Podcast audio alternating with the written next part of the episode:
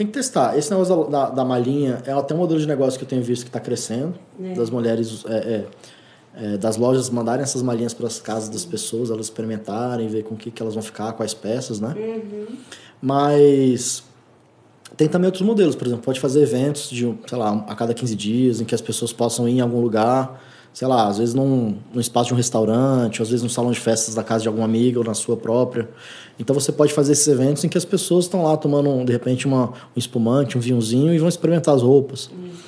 É, ou às vezes você pode escolher uma loja que já, existe, você pode usar esse, essa loja de ponto de apoio para você, uma loja de alguém ou de alguma amiga, ou uma loja que você possa fazer essa parceria. Eu acho são várias possibilidades.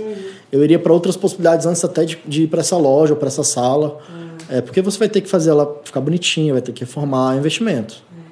Então, assim, eu acho que a construção, para você até chegar nessa sala, você ainda pode usar outros, outros formatos. Para ter mais É. um rol maior de cliente. É, eu acho que você pode, de repente, testar outras coisas. Esse- os eventos eu acho que são muito legais, você fazer eventos, sabe? De, ah, meninas, vão aqui hoje na, na casa de não sei quem, eu vou... Vocês podem experimentar as roupas e tal.